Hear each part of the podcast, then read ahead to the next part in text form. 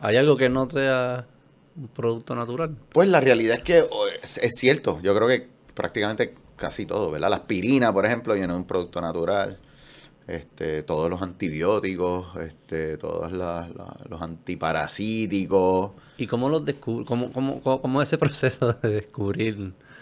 Pues, antigua, ¿verdad? El proceso, antiguamente lo que se hacía era medicina tradicional, ¿verdad? Este, en algún momento hubo un, em- hubo un emperador chino llamado Shenun, que se le conoce, parece que murió en contacto con un producto natural, pero era un tipo que tiene la fama de haber probado montones de extractos de plantas para probar su, su seguridad.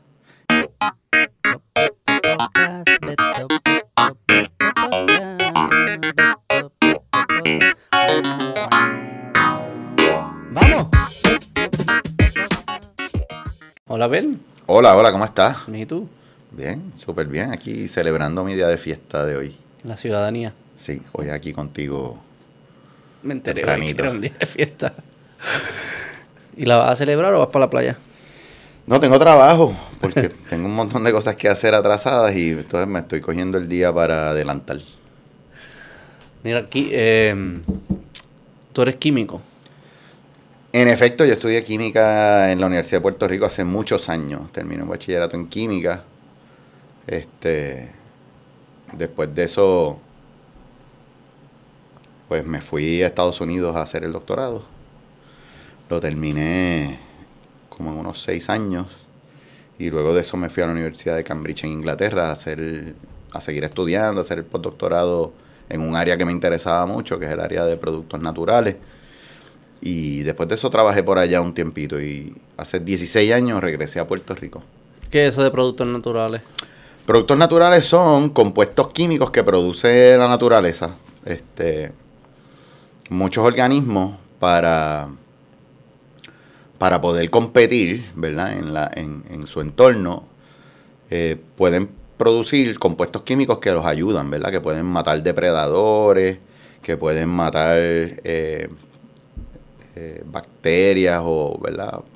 patógenos así infecciosos. Así es que la, la mayor parte, realmente la mayor parte de, los, de lo que nosotros conocemos como drogas o medicamentos, Claro. tienen su origen en los productos naturales. Porque anteriormente tal vez hubo algún producto natural que llenaba esa función. Hoy en día muchos de estos medicamentos son, son sintéticos, ¿verdad? Son, son sintetizados en el laboratorio, pero en su origen pues fueron productos naturales. Pensaría que todos, ¿no? ¿Hay algo que no sea un producto natural? Pues la realidad es que es, es cierto, yo creo que prácticamente casi todo, ¿verdad? La aspirina, por ejemplo, viene de un producto natural. Este, todos los antibióticos, este, todos los antiparasíticos. ¿Y cómo los descubre? ¿Cómo, cómo, cómo, cómo es ese proceso de descubrir? Pues, antigua, ¿verdad? El proceso, antiguamente lo que se hacía era medicina tradicional, ¿verdad? Este, en algún momento hubo un, em- hubo un emperador chino llamado Shenun, que se le conoce, parece que murió en contacto con un producto natural, pero era un tipo que tiene la fama de haber probado montones de extractos de plantas para probar su, su seguridad y su eficacia. O sea, era un clinical trial que él mismo se hacía en su propio cuerpo. Eh, pero así era, o sea, se, se, se utilizaban cosas que eran de uso tradicional. Por ejemplo, la aspirina es un compuesto químico que viene de la corteza de un árbol que los egipcios usaban para matar el dolor, para calmar el dolor. Ah, sí. Eso se, se posteriormente se determinó que ese extracto de esa corteza se conoce como ácido salicílico, que es el básicamente el compuesto base que da base a la aspirina y también al acetaminofén. Así es que ahí tú tienes dos compuestos que son, podríamos decir que son sintéticos, hechos por el hombre, pero que originalmente se originaron, ¿verdad?, del uso tradicional de la corteza de un árbol por parte de los egipcios. Qué curioso. ¿Y hay documentación de los egipcios? Obviamente hay documentación de que lo usaban, pero yo me, me preguntaría como que cómo ellos lo encontraron. No fue primero que trataron distintas cosas y Sí. hasta que dijeron como que pues esto es lo que funciona. A mí me sigue sorprendiendo porque muchas de esas civilizaciones como quizás no podían explicarlo al nivel que tú lo puedes explicar hoy, que si este químico, el compuesto, la reacción, qué sé yo qué. Ajá, ajá, exacto. Pero la parte utilitaria la tenían. que era, no, pues tom- yo no sé por qué funciona, pero tómate esto y, y, y se te va a ir el dolor. Sí, hay, hay toda una rama de la ciencia que estudia esto, se llama etno, etnobotánica, que es básicamente el estudio del uso tradicional de las plantas y por dónde es que viene la cosa y de dónde nos vienen las tradiciones de los usos de las plantas para curar y para aliviar dolores. Y en Puerto Rico ha habido tradición de eso. O sea, en Puerto Rico tú vas al yerbero, tú vas a la Plaza del Mercado, ahora mismo, hoy día de fiesta, vas a la Plaza del Mercado de Río Piedra, que es la que conozco, y vas a donde el yerbero y le dices qué dolor tú tienes y te da una, una receta de un té de alguna planta que puedes utilizar para el dolor. O sea, para el dolor de espalda, para los dolores menstruales, para el, ¿sabes? para cualquier dolama común que tiene la gente, hay un hay un remedio que es tradicional. ¿De dónde viene? Eso es una gran pregunta. ¿Y quién fue la primera persona que lo hizo? Sí, trae la never como todo Como lo que hemos todo. hecho en todas. Como todo, como todo. Algunas cosas, ¿verdad? Me imagino que los curanderos probaban un montón de cosas en gente, ¿verdad? Yo me imagino que no Claro. sería curanderos probándolos en sí mismos, sino curanderos probándolos en personas. Algunas, algunas cosas funcionaban. Y algunas, para algunas, hoy en día tenemos explicación de por qué funcionan y para otras No, hay- no tenemos explicación de por qué funcionan. Hay muchas dime, cosas. dime una que tú- Bueno, por años no se supo cómo funcionaba la aspirina y la gente la usaba. O sea, la aspirina se vino a- se hizo en el siglo XIX en Alemania y la gente la usaba y era fantástico. Y, Y era convertir lo que hacía el árbol a algo que pa- más controlado, un laboratorio. Sí, algo que fuera menos duro para el estómago. O sea, Ah, la, aspirina es una modificación de ese, de ese compuesto del árbol Ok. que lo cogen y lo, lo, lo modifican, ¿verdad? Químicamente para que no cause tanto malestar estomacal. Y eso Ok. es la aspirina. La aspirina es una modificación sencilla de un producto natural. Y la gente se metió aspirina para cualquier cosa. Y funcionaba. De- y El- funcionaba. Y nunca supimos cómo El mecanismo. el mecanismo hasta tal vez 80 años después. O sea que por 80 años estuvimos usando aspirina sin saber verdaderamente cómo funcionaba. Este, lo mismo con la insulina. O sea, todo, todo medicamento ha, teni- ha pasado. No, hoy en día no es así. Pero todo medicamento que se descubrió, digamos, antes de los años 80, este, se, se usó por muchos años sin nosotros tener idea de cómo funcionaba en el cuerpo. ¿La aspirina cómo funciona? Que, eh, que, que lo- yo siempre me he preguntado qué es lo que si es como que intersecta una señal de dolor, ¿cómo, cómo funciona? No, no, no es una señal. Hay medicamentos que funcionan así, Ah, interceptando señales de dolor y bregando con la parte nerviosa. Pero la aspirina este, bloquea eh, un mecanismo que es el mecanismo que da origen al dolor, que es, que, so- que es el mecanismo de la síntesis de prostaglandinas. Prostaglandinas son unas cosas que se sintetizan en el cuerpo que le dicen al cuerpo que tenga dolor, que tenga inflamación, promueven fiebre. Dice, diablo, ¿y por qué nosotros tenemos eso, verdad? Pero ese, ese es nuestro sistema de alarma. Son señales. Sí, son, son, es una alarma hormon- hormonal, ¿verdad? Es una alarma hormonal, una señal hormonal para decirle al cuerpo, tú no estás bien. Hay algo que no está funcionando. Hay algo que no está funcionando, entonces pues ahí es que viene la fiebre, ahí es que viene el dolor, la inflamación. Entonces la aspirina bloquea ese proceso de, de la síntesis de esos compuestos. Pero a la misma vez no, no bloquea el mecanismo interno que tenemos del sistema inmunológico para atender la situación. Exactamente, y no lo bloquea completamente, ¿verdad? Nosotros necesitamos prostaglandina, o sea que no, no, las dosis que nos mandan, ¿verdad? Cuando dicen extra strength, pues es una dosis adecuada que bloquea la síntesis de prostaglandina hasta cierto punto, ¿verdad? Pero no, Ah. no, no la elimina completamente, ¿verdad? Ah, pero eso yo siempre pensaba que era la señal. Como que yo decía, como que sí, está, eh, te- la rodilla te duele porque está, hay algo que está jodido ahí y, y el cuerpo tiene que seguir trabajando para atenderlo, solo que te voy a cortar la señal para que tú no te des cuenta. Es como que yo siempre pensé que funcionaba de esa forma. No, lo que hacen es que disminuye, la aspirina disminuye la inflamación en todo el cuerpo. O sea, te, va te va a disminuir la inflamación en todo el cuerpo, incluyendo el sitio donde te duele. Mm. Pero la inflamación es probablemente ahí que se está trabajando. se- si hay inflamación es que eh, no hay que células trabajando para arreglar lo que, lo que está dañado. Exactamente, o sea que tiene un efecto mayor en el lugar del, del, del dolor, Ok. ¿verdad? La prostaglandina, pero hay, hay analgésicos que sí funcionan este, a nivel del sistema nervioso, Mm, mm. ¿verdad? Como la morfina. Ah, Esos son la- las bien fuertes, son con sistema nervioso. Sí, los opioides funcionan a nivel del sistema nervioso. Y también los opioides, esa era otra, cuando, cuando tú ves la publicidad de Bayer, la farmacéutica Bayer, que es la farmacéutica alemana, que de- desarrolló la aspirina. En ese momento ellos vendían, además de aspirina, ese era su producto más tremendo en el siglo XIX. También vendían heroína.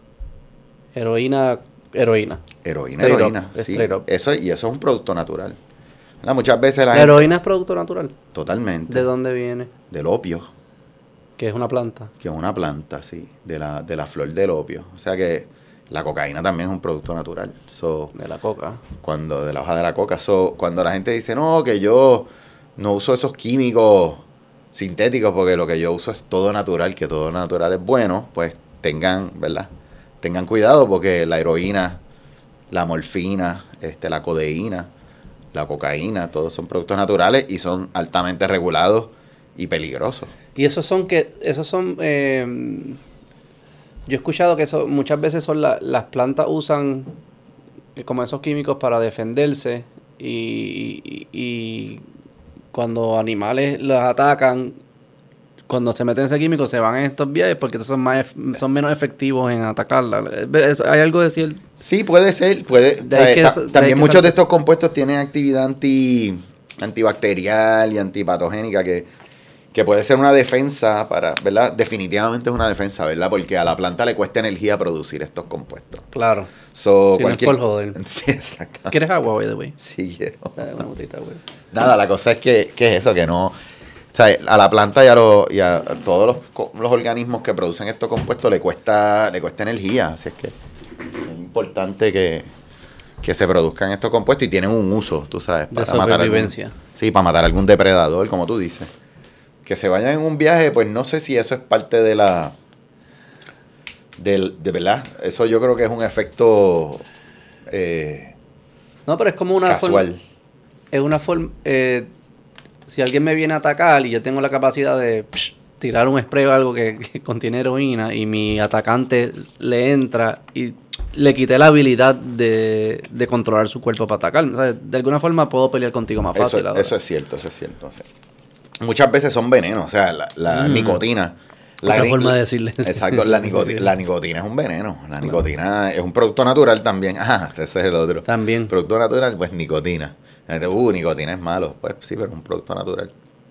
La nicotina es tremendo veneno y se usaba como veneno. El polvo de, de tabaco se usaba para matar ratones y... Así. Sí, sí, sí. Si tú te comes un cigarrillo, Ajá. este puede ser peligroso. Sí, eso parece, suena bastante. Suena, suena peligroso. suena. No suena.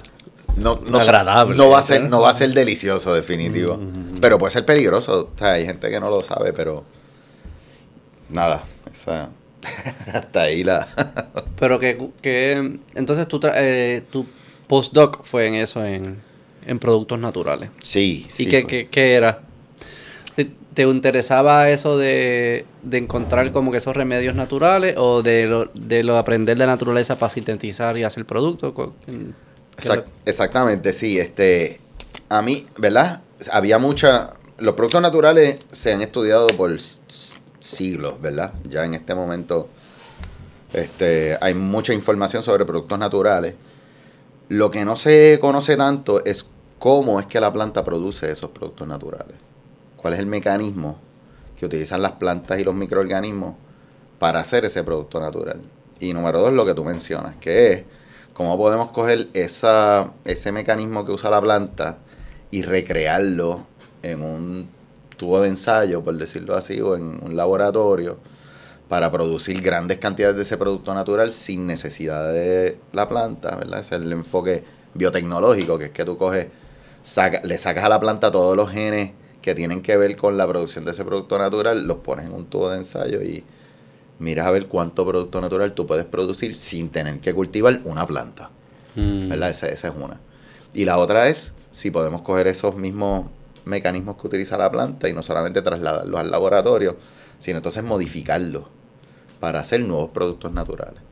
De manera que podamos crear análogos o cosas que tengan una mayor potencia que el producto natural.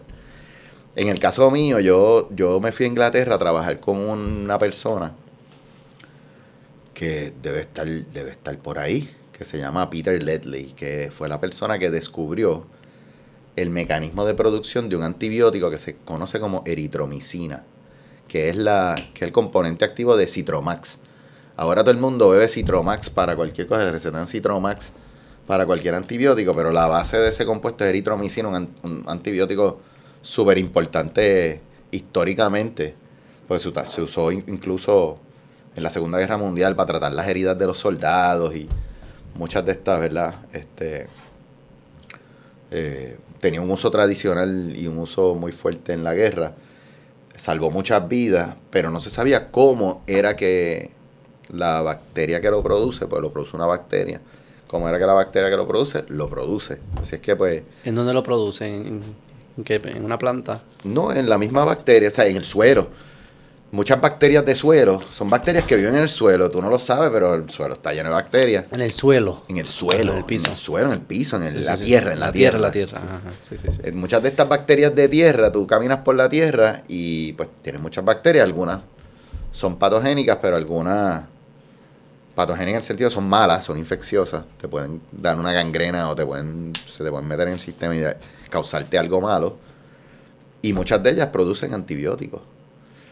Y de hecho, históricamente se usaba el suelo, la tierra, para untarse a los soldados. Estamos hablando en las guerras antiguas, para que los soldados no se murieran en el terreno de, batalla de una gangrena o de alguna infección. Ah. Había unos ciertos suelos que ya los nativos del lugar sabían que tú se lo podías juntar a las heridas para que no te diera. Entonces, pues, así se sabe que esas bacterias producían antibióticos. Entonces, pues ya eso se conocía y se había aislado el antibiótico y toda esa cuestión. Pero lo que no se sabía era cómo se producía. Y entonces esta persona en Inglaterra lo, descubrió en los años 90.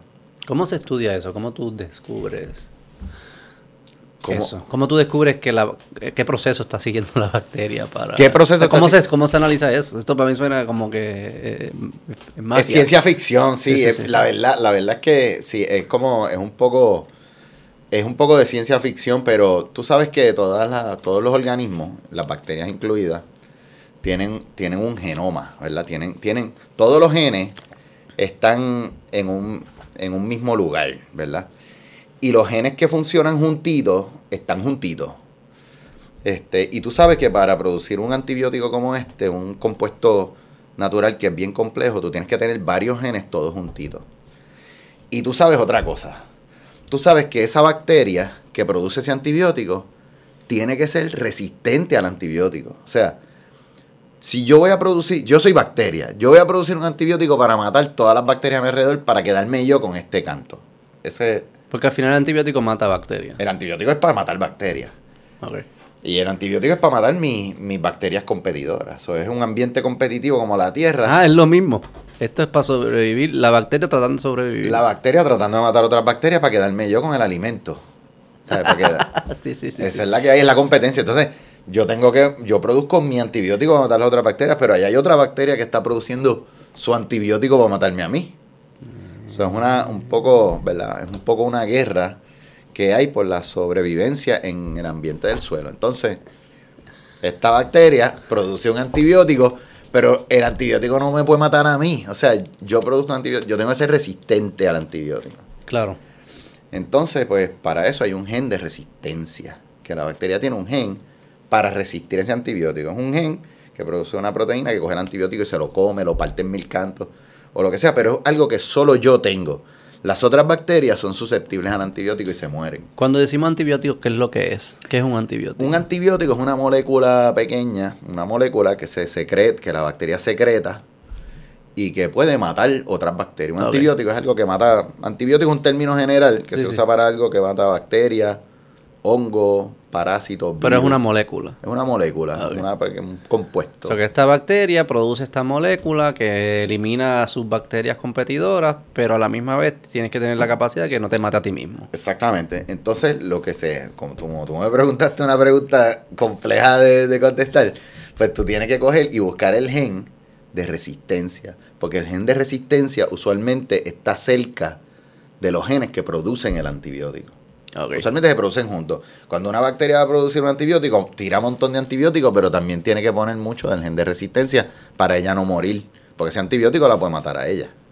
Right? So, este, pues ellos buscaron el gen de resistencia. Ellos cogieron y dijeron, déjame ver cómo yo encuentro el gen de resistencia. Y encontraron el gen de resistencia y empezaron a buscar cerca en el genoma, ¿verdad? En, el, en la parte de genética de la bacteria, cerca del gen de resistencia, donde están los otros genes. Y dijeron, pa, pa, pa, pa, mira, ahí están. Y propusieron que esos eran. Y después, pues, obviamente, cogieron esos genes, pudieron sacarlos de la bacteria, eh, expresarlos en un laboratorio y vieron que en efecto y tienes que ponerlos en un ambiente, esos genes los tienes que poner como un ambiente competitivo para que produzca esta molécula. O el gen, o, esa, o esa combinación genética lo, se dedica a producir la molécula siempre. No, esa, esos, esos genes, eso es una buena pregunta, pero esos genes hay que activarlos, tú tienes que ponerlos. ¿Cómo se activa? Sí, tú, tú los tienes que colocar en un lugar, ya existen muchas herramientas en, en biología molecular para tú sacar genes de, una, de un organismo y ponerlo en otro organismo que tú sí puedes controlar. Ok. O sea, que tú lo puedes poner, sacarlo de la... Porque las bacterias estas de suelo son salvajes y son indomables. Tú sabes, tú no, las puedes... Sí, a veces... Se mal. Ah, se portan mal. No las puedes ni cultivar, no quieren crecer en platos, no... Nada. Rebelde. Son rebeldes. Entonces, lo que se hace es que tú sacas los genes de esa bacteria de suelo pa, y lo pones en una bacteria de laboratorio que tú sí puedes controlar, como E. coli o una bacteria fácil de controlar que tú puedas este, dominar cómo tú puedes activar esos genes y cómo puedes activar de coli y todo eso. ¿Y un gen en otro organismo se expresa igual? Lo que importa es el, gen. O sea, que yo puedo sacarlo. Sí, sí, bueno, el gen en otro organismo no, ¿verdad? Cuando dices se expresa igual, me, me, estás, me estás preguntando dos cosas, si se expresa a las mismas cantidades o si produce lo mismo. Correcto, sí. Y la realidad es que produce lo mismo, porque porque el, el, código genético, todos nuestros genes, los tuyos, los míos, los de los monos, los de las esponjas marinas, los corales, toda la genética, el código genético es el mismo para todos. O sea que un gen con una secuencia humana, tú lo pones en una bacteria y la bacteria va a producir esa misma secuencia porque el, el código que usa la bacteria para leer el gen, el decodificador, es exactamente el mismo para todos los organismos. Son las bacterias, los hongos, todo se empieza a comportar. Si yo, si yo cojo mi código genético y se lo pongo en una bacteria, la bacteria empieza a hacer un podcast. Como que, yo soy algo más que mi genética. Y es que no, eso que. ¿qué pasa? Sí, eso, eso, eso es una gran pregunta, ¿verdad? Que, hace falta. Y, la, y se está contestando con, con bacterias, de hecho. Hay bacterias minimalistas que tú puedes ponerle la cantidad mínima de genes. Hay bacterias sintéticas ya. Ya tú puedes sintetizar una bacteria, puedes ponerle una cantidad de genes mínimo para que eso sea una bacteria que se pueda dividir, que pueda reproducirse. Este, y se está jugando un poco con eso, pero ahora que tú lo dices, te voy a dar un ejemplo. Eso, lo que, lo que estamos hablando realmente es algo que se la gente se han ganado premios Nobel por, por esto que tú estás preguntando. Y una de, los, de, los, de las aplicaciones más importantes ha sido producir insulina humana. Mm. Tú sabes que la insulina originalmente, cuando se descubrió la insulina, la insulina que se usó, la del experimento original, era insulina de perro. Pero para administrarle humano, la insulina que se usaba era de puerco, se purificaba de cerdo o de vaca. Y venía de la industria de la carne. Cogían los páncreas, los... Esto para los, para de los diabéticos y cosas de Para los diabéticos, sí, se, se sacaba hasta los años 90. ¿90? Sí, mano, hasta los años 90 la población diabética mundial lo que se metía era insulina de vaca o insulina de cerdo. Porque la insulina de los otros, no podían de los otros humanos pasárselos a ellos. ¿De dónde tú vas a sacar insulina humana a esas cantidades? Tendrías que sacarla de un páncreas de alguien muerto porque no le vas a sacar el páncreas a alguien para producir insulina. ¿De dónde sale la insulina humana? Ahora te pregunto yo. De Dios. lo, Así yo me escapo de eso. Lo, que esta gente, lo que esta gente descubrió es que tú podías coger el gen humano, no tienes que sacarle insulina, pues sacarle el gen a, a Beto de insulina. Todos nosotros tenemos un gen de insulina. Tú le puedes sacar el gen de insulina, sacarlo y ponerlo en una bacteria y producir insulina en una bacteria. Esa bacteria no va a ser un podcast, pero esa bacteria va a ser insulina de Beto. Entonces, esa insulina es humana porque tiene la secuencia de la insulina humana. Eso cambió la vida. Y así, así se hace hoy. Así se hace hoy. En Lili, la mayor parte de la insulina que se consume a nivel mundial se produce en Carolina, Puerto Rico, y lo hace una compañía que se llama Eli Lilly. que compró el método, la patente de una, de una empresa en Estados Unidos, pero ellos tienen células de bacterias que escupen insulina humana. Esa es la biotecnología. Y empezaron con uno, como cogieron la insulina, digamos mía, el gen de insulina. Sí. Y con empezó, y solo con esa, y de repente ya tú puedes hacer por ahí para abajo. Puedes hacer por ahí para abajo, porque una vez ya tú tienes una bacteria que produce insulina, tú lo que, lo que tienes que hacer es propagarla. Una bacteria se propaga sola. Me la puedo- Para yo mandar Y ella, y entonces esa bacteria eh, produce insulina, y esa insulina es la que entonces le pasamos a, lo- a los pacientes diabéticos. Eso es así. Y el reto ahí se convierte en purificar esa insulina. Siempre ha sido, el reto siempre ha sido purificar la ¿Qué insulina. significa purificarla? Purificarla es que la insulina se produce, ¿verdad? Cuando, cuando se extraía de cerdo y de vaca, y ahora que se extrae de un cultivo de bacterias en, en Carolina, siempre viene en un caldo, un sancocho bastante espeso y complejo, del que la insulina es un componente, pero hay muchos otros componentes.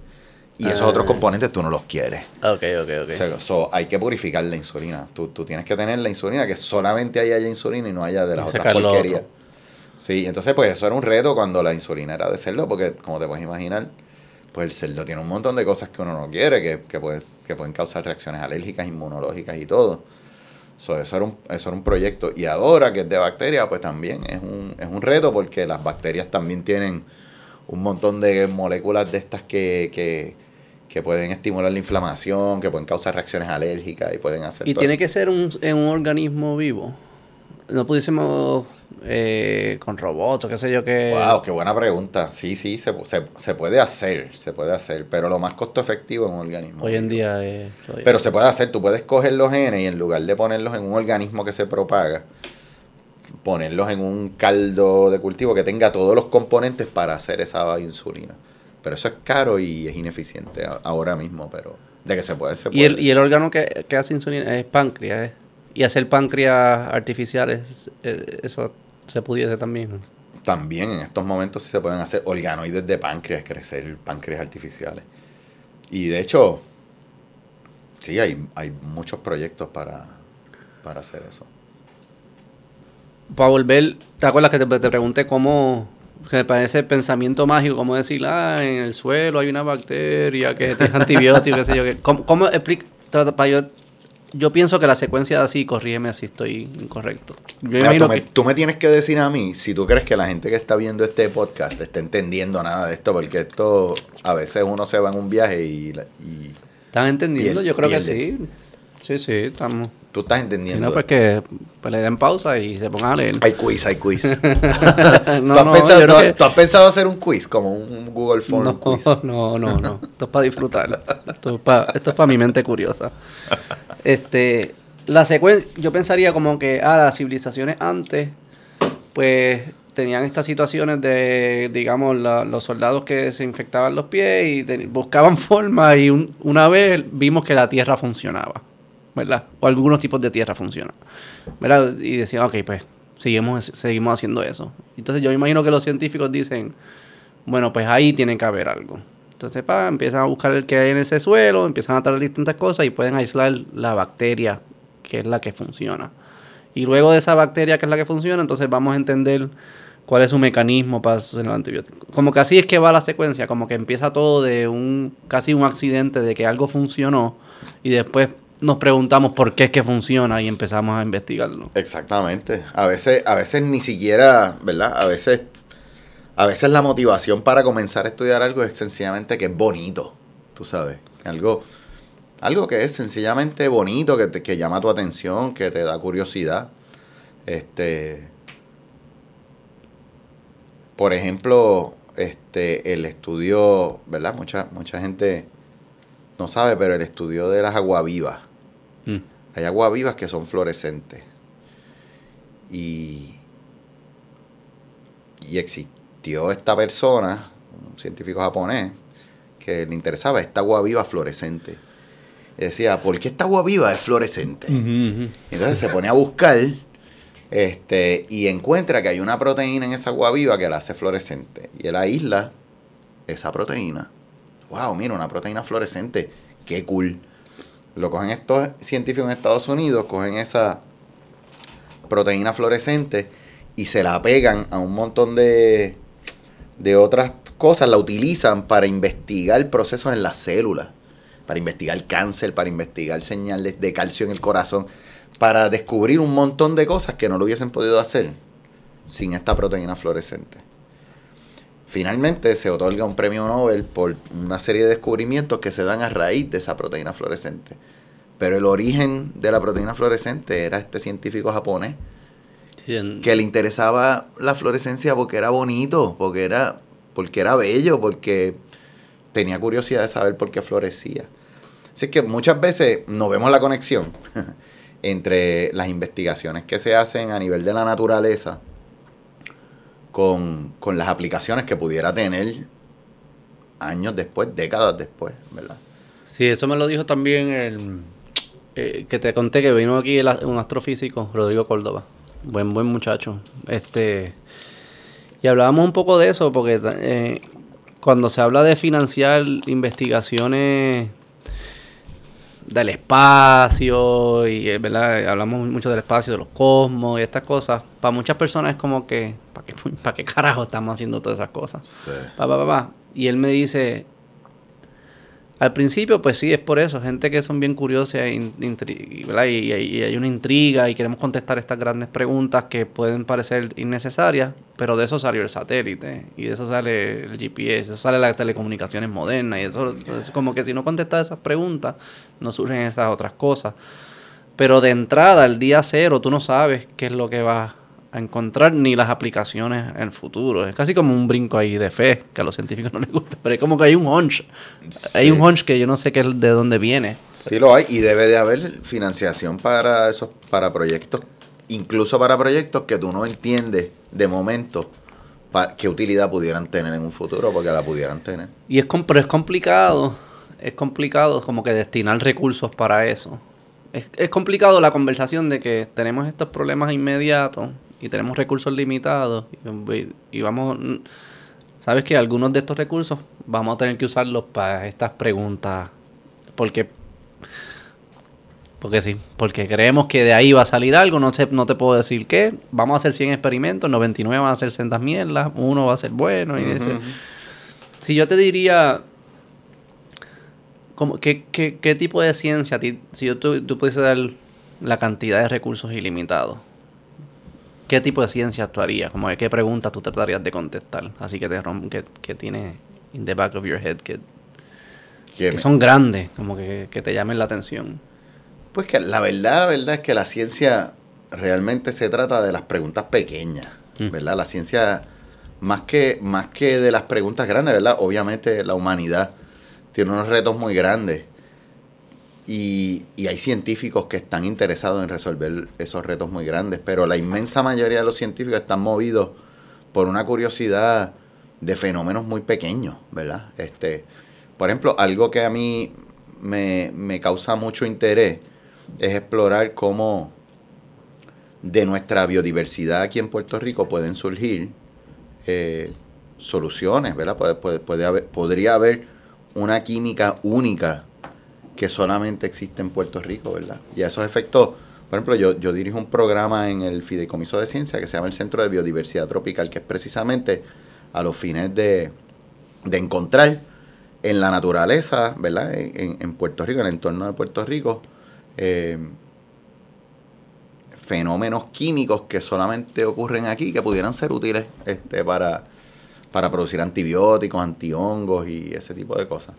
Y colaboramos con muchos científicos, gente de la, de la Universidad de Puerto Rico en Humacao, de la Universidad de Puerto Rico en Ponce, de la Interamericana de Barranquita, de la, de, la Universidad Central del Caribe, del recinto de Río Piedra, del recinto de Mayagüez, de la Universidad de Puerto Rico.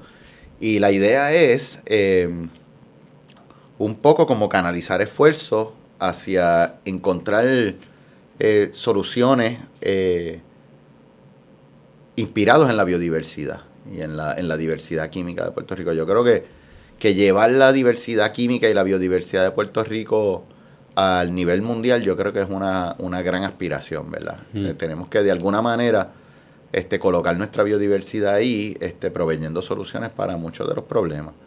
Un experimento bien bonito que se está haciendo ahora mismo es en la Intel de Barranquita. Se está buscando compuestos de apio. ¿Sabes? La, la vianda esta que es el apio. Tiene el, el apio tiene una parte verde que crece por encima de la tierra. Y esa parte verde se, usa- tradicionalmente contra la ansiedad. Así que hay extractos y tesis que se hacen para, para pues, eh, calmar la ansiedad. Y es posible que nosotros podamos, ¿verdad? Tenemos un proyecto con, con la gente de la Intel para identificar esos compuestos del apio que son los responsables de tener ese efecto ansiolítico. Mm. Y similarmente hay muchos proyectos, ¿verdad? Podríamos hablar, pero que se están haciendo en todo Puerto Rico, que es buscando dentro de la biodiversidad de Puerto Rico, número uno, que es, que es un fenómeno que causa curiosidad. Y número dos, qué implicaciones pudiera tener para el resto de la población. Por ejemplo, hay un proyecto que llevamos haciendo un tiempo con la Universidad de Puerto Rico en Humacao, que tiene que ver con una especie que es el coquillanero. El coquillanero es el coquí de Toa Baja, el llano de Toa Baja. Ese coquillanero tiene un comportamiento diferente a todos los coquíes, porque la mayoría de los coquíes básicamente ponen, la, la hembra pone los huevos, el macho esteriliza los huevos y se queda empollando los huevitos. Pero el coquillanero, la hembra pone los huevos, el macho esteriliza y después se va. Mm. Se supone que lo que le pasa a esos huevos cuando el macho se va es que venga un depredador y se los coma. Pero ningún depredador se los come. Y hay depredadores en el área, pero no tocan los huevos. La razón es por la que aparentemente, de alguna manera, hay un compuesto químico ahí, ya sea que el coquí lo está tirando o ya sea que lo está obteniendo de la planta o del ambiente donde está, que está protegiendo esos huevos y está eh, repeliendo los, eh, los depredadores. ¿Qué tipo de depredadores son? Pues mayormente reptiles, este, eh, insectos carnívoros que pueden. ¿Qué usan, qué, qué sentidos usan esos depredadores para identificar eh, ahí hay una oportunidad de, Sí, comida? presumo, que- presumo que el olfato y, y número dos, el haber vivido con, con, con ¿verdad? En conjunto o en, eh, en comunidad con, con anfibios toda la vida, probablemente ya, ya eso lo tienen hardwired, ¿verdad? Este, el, hecho, el hecho de que, ¿verdad? Los huevos, los huevos, cualquier huevo de cualquier especie es una buena fuente de proteína. So, eso es algo ya muy, este, muy establecido. Pero la, la pregunta es, ¿verdad? ¿Qué- ¿Cuál es la cuál es el compuesto químico que está protegiendo esos huevos? Y cómo podemos identificarlo y cómo podemos usarlo tal vez para repeler tal vez ratones en nuestras casas o como antihongo, ¿verdad? Porque ese es el, ese es el otro, ¿verdad? La otra amenaza para los anfibios son los hongos. Así es que esa, esa es la gran pregunta, pero no estaríamos ni siquiera cercanos a una respuesta si no fuera por la persona que observó los el coquíes coquí, en el comportamiento del coquí. Sí, esa persona obviamente se llama eh, Neftalí Río, a quien le mando un saludo. Neftalí en la Universidad de Puerto Rico en Macao lleva años trabajando el, el área de los coquíes. Él conoce los comportamientos de los coquíes. Él sabe cuando un coquí está haciendo lo que tiene que hacer y él sabe cuando el coquí está actuando de manera extraña. Este, y él está colaborando con Iliana Rodríguez, que es una química orgánica en el Departamento de Química de Humacao también. O sea que se han juntado, ¿verdad? La persona que conoce el coquí bien con la persona que conoce de la química bien. Y nosotros hemos entrado a ayudar también con la parte de microbiología para identificar microorganismos que pudieran haber allí. Así es que, en esencia, el reto es establecer estos grupos interdisciplinarios, ¿verdad? Donde tú tienes el experto en coquí, eh, tienes la experta en química, tienes el experto en microbiología y, y, y solamente con estos grupos interdisciplinarios que se van a poder contestar ¿verdad? muchas de estas preguntas. Pero que es casi como si nosotros como humanos tenemos ciertas situaciones que queremos atender. Es casi como buscar a la naturaleza a ver si otros animales ya lo descifraron Sí. Y sí. copiarnos de ellos. En cierta manera, sí, sí lo es. ¿Sabes? La naturaleza ha hecho muchas cosas que nosotros también queremos hacer. Nosotros queremos mantener este ambiente libre de hongo, ¿verdad? Tú, tú, quieres, tú no quieres que haya hongo en un, en, un, en un lugar donde tú vas a estar. Pues las termitas ya tienen un ambiente libre de hongo. los, los nidos de las termitas, que tú los ves a veces, vas caminando por el mangle y qué sé yo, ves como este, este pelotón de, de termitas que hay ahí. Ese lugar tiene muchas termitas, pero no tiene hongo, porque las termitas han aprendido a, combatir los hongos, tener espacios libres de hongos. Y eso es un proyecto que también estamos trabajando con, con el doctor Matías Cafaro de la Universidad de Puerto Rico en Mayagüez. Él es experto, él es un microbiólogo experto en simbiosis. O sea, a él le interesan las termitas, pero no por las termitas mismas, sino por los microorganismos que las termitas cargan en su, en su cuerpo. Porque muchos de esos microorganismos son las que ayudan a las termitas a combatir los hongos. Entonces así es como, así es como ellos tienen, o sea, las termitas han logrado vivir en espacios libres de hongos. Y nosotros lo que tenemos que imitar a las termitas. Queremos usar las termitas para libre de hongo y después salir de las termitas también. Somos unos cabrones. Lo antes posible, lo antes posible. Lo usamos. Pero sí que interesante eso que, que muchas, muchas y, así siempre ha sido la ciencia, es observando los avances de medicina y eso, es observando el mundo natural y decir qué está pasando ahí, cómo yo aprendo y cómo puedo extraer la información o el mismo compuesto para entonces, o el mismo químico para hacerlo, replicarlo. Claro, claro, o sea, la aplicación del método científico, eso es universal, o sea, lo, lo que se hace con el método científico no fue que se descubrió una manera de hacer ciencia es que se puso en papel la manera en que los humanos realmente operamos a la hora de hacer descubrimientos. Que básicamente tienes que observar, eh, tienes que formular una hipótesis y después tienes que de alguna manera diseñar un experimento o algún estudio para probar o desprobar la hipótesis. Eso es la ciencia. Y entonces, pues, los grandes avances vienen cuando, cuando tú puedes aplicar el conocimiento científico a las grandes cosas. O sea, el descubrimiento de una agua viva fluorescente no va a curar el cáncer por sí solo. O sea, tienen que darse muchas otras. Sí, es como es un ensamble de mucho conocimiento. Mucho conocimiento. Y se construye uno encima del otro. Exactamente. Y entonces también entra el factor de la comercialización, que es bien importante también.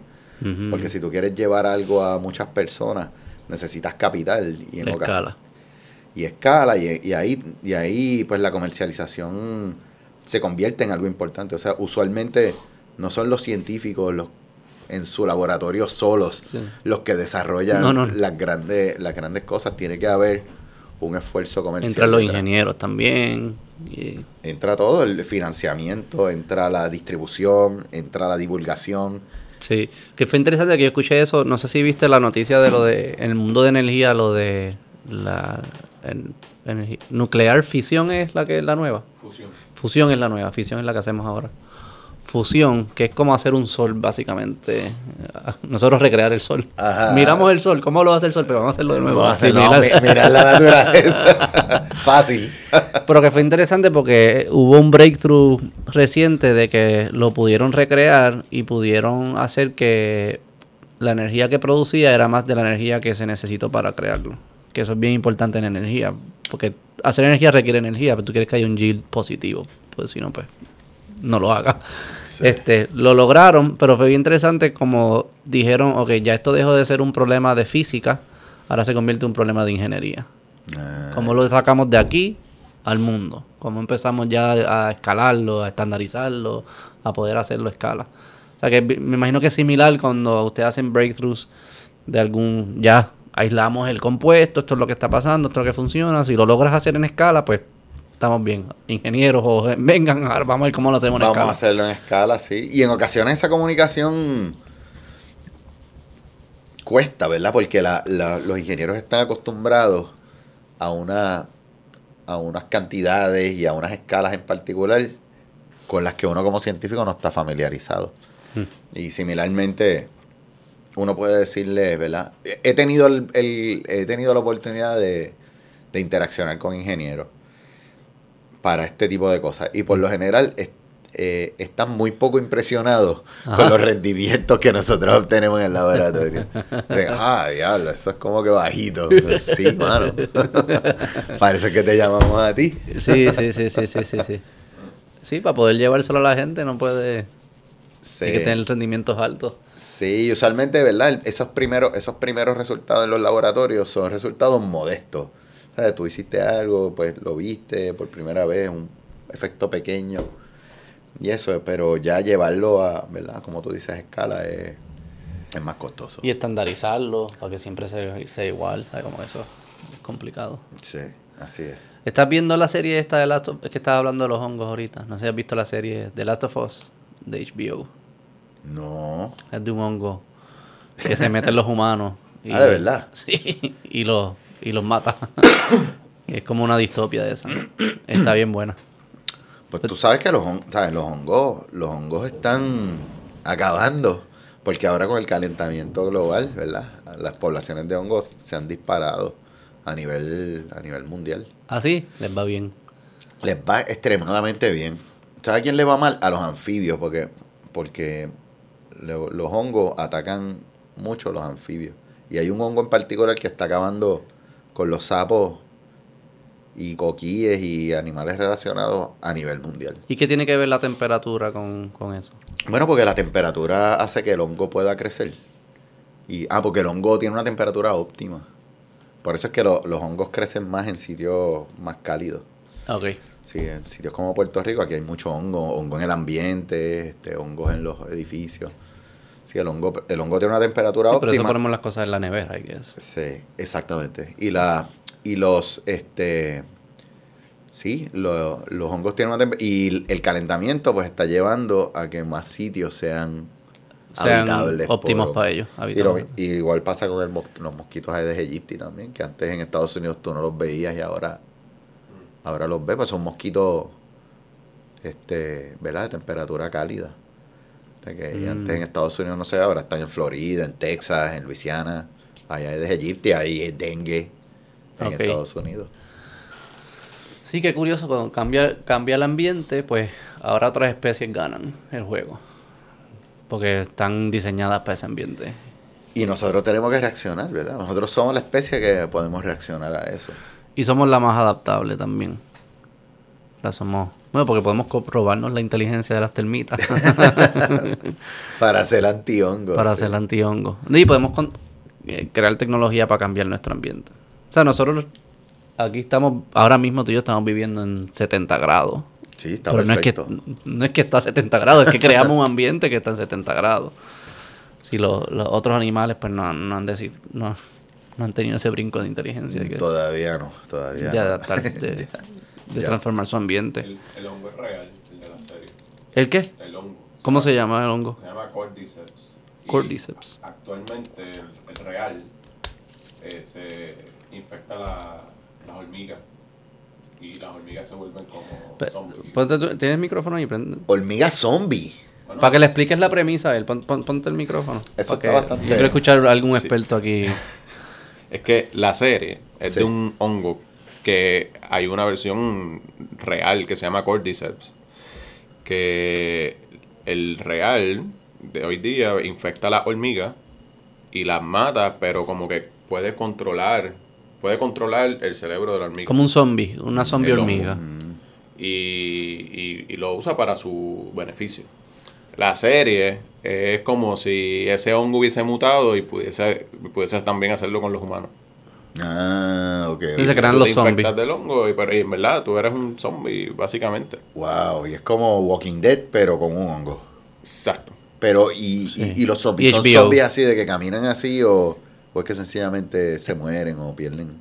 No, están tirados y si pasa cerca, ¡ah! se prenden. Entonces, si te, si te muerden, pues ya tú caíste. Ya tú eres zombie. Ah, wow. Mm, eso, exacto. está, eso está fuerte. Sí. Este, pero también HBO como que está, está bien hecha y eso, y el libreto está cool. O sea, como que está bien buena. Y es de un juego, es un juego, un videojuego, ¿verdad? Un videojuego que tenía esa premisa y le convirtieron en serie. Mm. Entonces, la- eso existe y las, y las hormigas, ¿hay hormigas zombies por ahí entonces? Sí, hay hormigas que son controladas por el, por el hongo. No sé los ¿Sale detalles, me imagino YouTube? que tiene un cierto... ¿Eso está en YouTube? Sí. Yo quiero ver hormigas controladas por un hongo. Un neuroventido. No, mira, tú, tú dices eso. En Puerto Rico hay una persona que estudia esto. Este, lo puedes tener Ah, conéctame. llama- ¿Me se- conecta? Se llama Mark Miller. Llama Mark Miller y él está en el Mike. institu- Mark. Mark ¿Habla Miller español? está en, sí, está en el Instituto de, de Neurociencia y él estudia este caracoles zombies, porque él estudia este, este- ¿qué tú me dices? él estudia este caracol que tiene unas conductas, el tipo es experto en la neurociencia de estos caracoles. Y entonces él estudia un parásito que se le mete al caracol y hace que el caracol haga unas cosas bien locas. Entonces pues él le dice caracoles zombies. Y está estudiando el mecanismo, o sea, eh, eh, lo que le interesa es el mecanismo. Aparentemente el parásito le mete al caracol unos neuropéptidos que interfieren con la forma en la que el caracol hace sus cosas. Sea, el caracol funciona con neuropéptidos, pues este parásito le mete otros neuropéptidos que reprograman el cerebro del caracol, el sistema nervioso del caracol. ¿Cómo? Porque yo he escuchado que nosotros, nosotros estamos hechos de un montón de microorganismos, bacterias. bueno. ¿Cómo, ¿Cómo funciona? O sea, ¿quién controla mi cerebro? como que hasta cierto punto es, como, no sé, sé que se siente distinto porque vino un organismo de afuera y se metió y controla ahora ese cerebro. Pero es como que el estado normal parece es como raro esta sensación de que nosotros somos sí yo está, está este organismo que es Beto pero en verdad está compuesto de millones y miles de microorganismos que van en, se van ensamblando en, en esto en esto que llamamos una unidad pero en verdad es una unidad porque tú le llamas una unidad pero puede ser millones de microorganismos Sí, los microorganismos son responsables de un montón de cosas. por eso digo es como Tu- que- tuya. El olor, el olor tuyo, en parte, está determinado por los microorganismos que tienes en tu piel. cómo funciona eso Pues porque el microorganismo produce compuestos de olor, compuestos volátiles y el olor incluso cuando te, cuando si Ah, tú- cuando alguien me huele a mí tú dices. cuando tú te pones desodorante, Ajá. tú lo que estás haciendo es poniéndote una capa de antibiótico, antiséptico, ¿verdad? Para que no crezcan microorganismos. Porque el olor de la axila es el olor de los microorganismos que crecen. Y por eso diferentes desodorantes tienen diferentes este, formas de, de controlar ese olor, ¿verdad? Pero tu, tu olor es mi- microorganismo. Y también tu, ¿verdad? Se ha demostrado que los microorganismos producen compuestos que, que afectan tu estado de ánimo.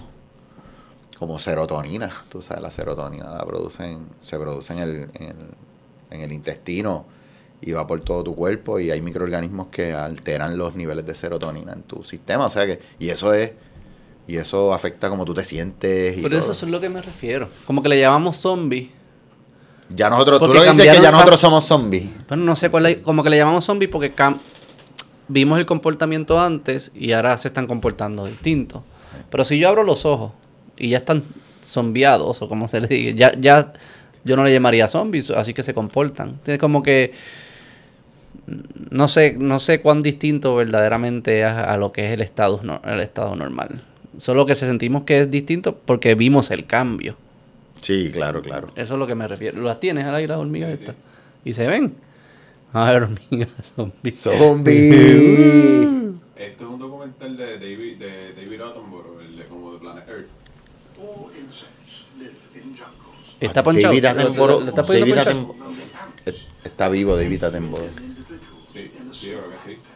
Ponle, ponle full screen ahí. pero- Y esta, ella- ella- esas están... Son, ves que me digo, bueno.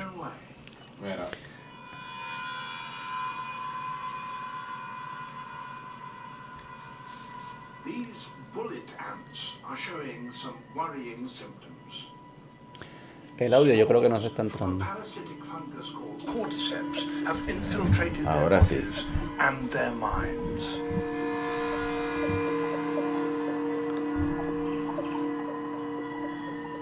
Esas Its están... infected brain directs this ant upwards.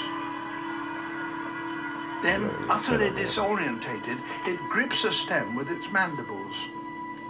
Those afflicted that are discovered by the workers are quickly taken away and dumped far away from the colony. It seems extreme, but this is the reason why. Like something out of science fiction, the fruiting body of the cordyceps erupts mm. from the ant's head. Así mismo el show. Pero humano. Y se le sale así por la Diablo, boca. qué cosa bestial. Nunca he visto eso. Timongo. Compra fracciones de los hongos. Les va a ir- Diablo, ¿qué es eso? ¿A dónde va eso? It can take three weeks to grow, Wow. and when finished, the deadly spores will burst from its tip. then any ant in the vicinity will be in serious risk. Diablo, brother, ¿tú crees que eso puede pasar en, en- Bueno, pues, mutar, a, mutar a humanos? Tú eres el experto, no estás preguntando a nosotros. Pero Dime tú. De esto, de esto yo no sé nada. Esto tengo que, tengo que aceptar que mi conocimiento es limitado en esta área y que el conocimiento tuyo bregama. No, el de nosotros es una serie de televisión. este. Diablo, qué clase lo que era. I guess que. Si los humanos fuesen estáticos, pudiese lograrlo. Nuestra capacidad es de adaptarnos y de poder crear algún mecanismo para para batallar lo más rápido de lo que ellos pueden contagiarnos a todos. I guess. Sí, claro. Eso es como que eso. Ahí sería como que el. Pero es. o sea, Hay que de que sea imposible, no, no, no, no creo que sea imposible. Hay un investigador cubano en John Hopkins que se llama Arturo Casadeval, que él lleva tiempo ya advirtiendo que los hongos van a ser Ahora sí empieza, la, la serie empieza. la gran plaga. La serie empieza en una entrevista como de un show de televisión. Ajá. Está el host de la televisión y dos científicos. Preguntando de como que cuáles son las cosas que le preocupan más, así que son riesgos de civilización para los humanos. Y uno está hablando de virus, ¿verdad? Sí. De los virus, qué sé yo qué. Que lo escucha ahora es como que, ah, lo que interesante, la pandemia, qué sé yo qué. Y el otro dice, no, los virus a mí no me preocupan. Los hongos. Si este hongo muta, tiene- solo necesita mutar Ese es el una vez. el Así empieza la serie. Si muta una vez, nos chavamos. Y mutó una vez. Y muta una vez. Y nos chavamos. Entonces hay algunos que que están vivos. Entonces es la distopia y hay una muchacha que... Digo, spoiler alert para los que no lo han Debe de visto, haber unos que son inmunes y toda esta cuestión, ¿verdad? Tiene Hay una persona que tiene una mutación que es inmune, Inmune. que la identificamos, la aislamos y vamos a ver por qué tú eres inmune y, ¡fua! y te vamos a usar. Caballo, pero es que así es que se hace. Sí, sí, así es que se hace. Esa es la- Pero es que esto es una guerra, es una guerra entre organismos tratando de sobrevivir por todos lados. Mm. O sea, es verdad, sí es el mundo, eso es lo que es. Mano, da pena aceptar una, una visión como esa, pero sí, sí. eh, hay una competencia. Yo, Es yo una, sí, competencia. Sí. Y tú dices, espérate, este está ganando, deja ver qué está haciendo, vente, vente para acá, vente para acá. Sí, pero ahí, ahí, eso, eso tiene, hay gente bien seria y bien reconocida que dice que sí, que los hongos son Este, el, ¿cómo se la llama? El amenaza del futuro, sí. Casa de Val, que es el cubano, y también hoy, y hay, y hay iniciativas del Departamento de Defensa y todo de Estados Unidos Ah, en verdad. para hacer investigación de antihongos, para desarrollar antihongos y todo eso, o sea, anticipando. Bueno, ya para los soldados americanos hay un par de hongos, cándida y, esos, esos hongos que son fatales para los soldados, que, son extremadamente virulentos y son resistentes a todo. No hay antihongo que se le pare al lado, que te cogen y te, te, comen completamente. O sea, hay hongos de esa naturaleza. Hay hongos que... Si, si un humano, sí, me imagino que si un humano, si tú pones un cadáver en la tierra, el hongo se lo va se lo come, ¿no? Igual que se come lo- todo lo demás. Sí, bueno, en el caso de los humanos dar- daría una infección con hongo que causaría una respuesta inmunológica bien Sí, pero si está muerto, se lo... Sí, Exacto. O sea, nuestro sistema inmune es que quizás nos protege. sí, y en estos casos de los hongos a lo mejor No sabemos. no sabemos, sí. O sea, es que existe, ¿verdad? Existe esa, esa noción de que los hongos están echando para adelante Les va bien. Con el cambio climático. Pero fíjate, eh, viendo esto de las hormigas, tengo que decir que, ¿verdad? Para, para tú darte cuenta de lo que está pasando, tiene que haber alguien, tiene que haber mucha gente recibiendo fondos para mirar hormigas caminando por y identificar el comportamiento, el comportamiento normal de la hormiga. Claro, para saber Y que el algo cambió. comportamiento anormal para saber que algo cambió. O sea, tienes que tener expertos en esa área. Este, y pueden ser importantes, ¿verdad? Para todas estas cosas que estamos hablando. Sí, eso es lo difícil.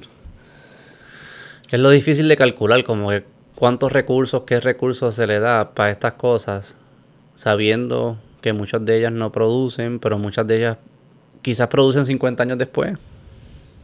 Era como que, ah, sí, yo me acuerdo que ahí vimos que el agua viva era fluorescente. Ah, pues espérate, déjame ver qué es lo que... Ah, que ahí podemos hacer esto. Pero eso estaba... Alguien tuvo que financiar el primer experimento. El primer experimento, el segundo, el tercero, todo, o sea, tuvi- tuvo, que- tuvieron que bajar muchas cosas para llegar a donde estamos. Y esa, ¿verdad? Ese es el reto. El reto es. Y a veces tú escuchas, o sea, tú escuchabas congresistas, congresistas, ¿sabes? Gente del Congreso de Estados Unidos, diciendo cosas como que, ah, ¿para qué estamos botando el dinero? Eh, para estudiar el cerebro de las moscas.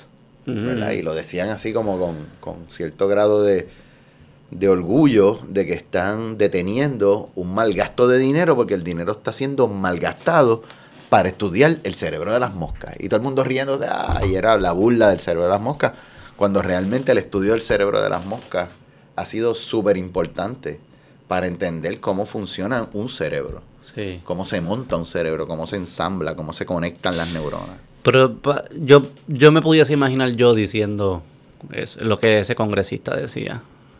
Porque es difícil y no, no hay, hay un punto óptimo. O sea, no es como que vamos a gastar todo el dinero en esto, ¿verdad?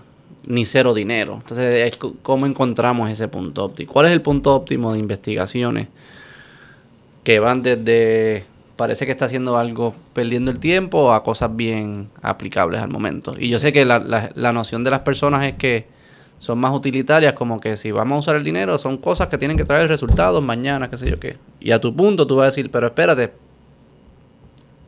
podemos hacer ciencia aplicable hoy porque hubo cientos de miles de investigadores que hicieron ciencia que no se sabía por qué, que ahora lo podemos traer a lo aplicable. Pero encontrar ese sweet spot y cuando los recursos compiten con un montón de otras cosas, es, es complejo. Eso es, y- o sea, es como que yo, yo, yo no sé cómo descifrar eso. No, eso- a eso se le llama el pipeline. O sea, el pipeline de la ciencia. Tú tienes que tener cosas que estén bien fundamentales, early development y todo esto para tener algo al final, ¿verdad? Este, Y es un funnel es un funnel, es un funnel. Tienes mucho a lo de loco. fundamental y Sí. entonces poco a poco se va destilando hasta que ya- entonces qué pasa mucho del dinero ahora mismo del dinero a nivel de Estados Unidos va a cosas que están bien cercanos a la aplicación. Por ejemplo hay un énfasis bien grande en una cosa que se llama translational research. Yo creo en eso yo creo en translational research. Translational research es translational tra- traduccional verdad que se traduce de el laboratorio a llevarlo a un paciente, ¿verdad? O a una práctica, eh, ¿verdad? Algo, una aplicación práctica al final. Y hay mucho, mucho dinero para ese, para ese research, que es la parte de abajo del, del, Del embudo.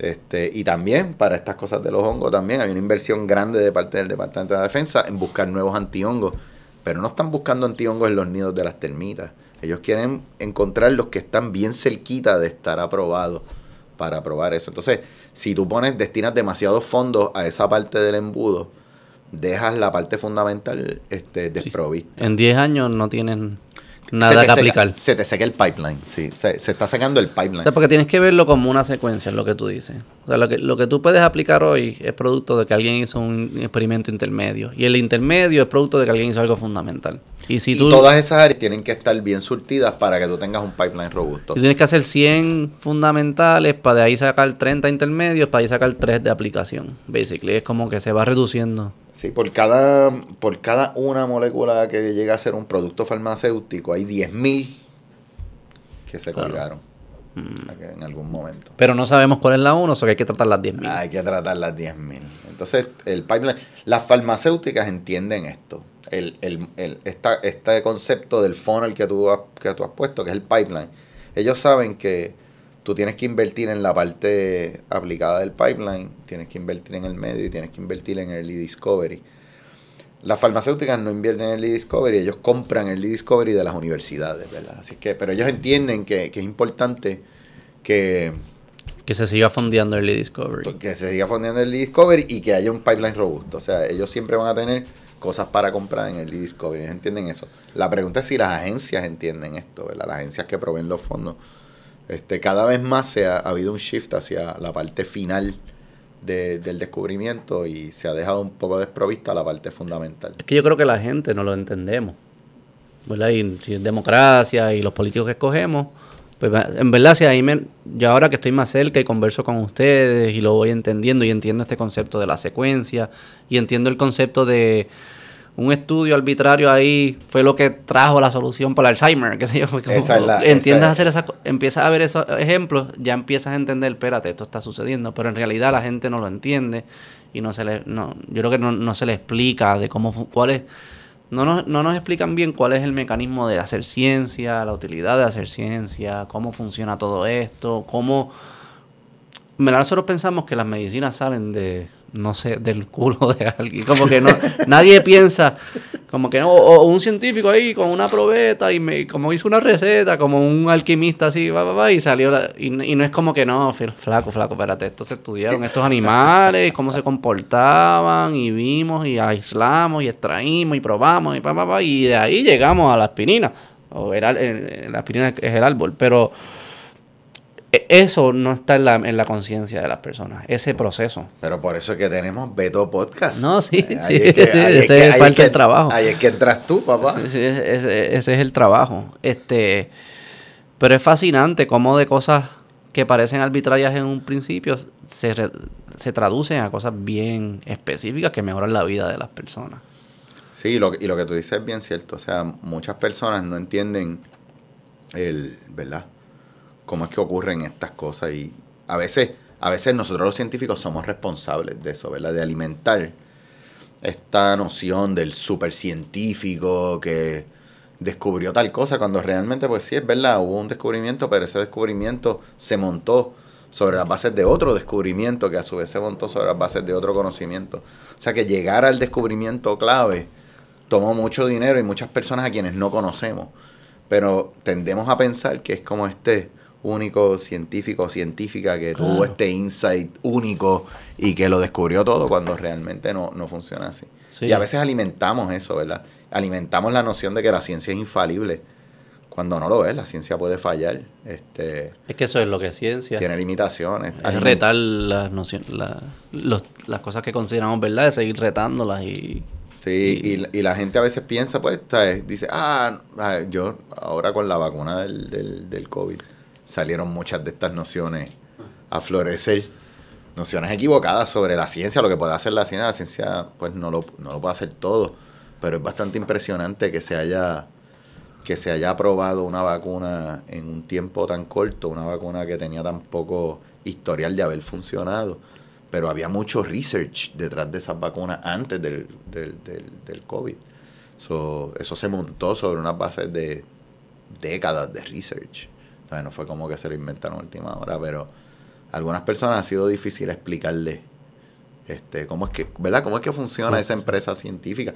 Y no todas las ideas vinieron de Estados Unidos, esa es la otra.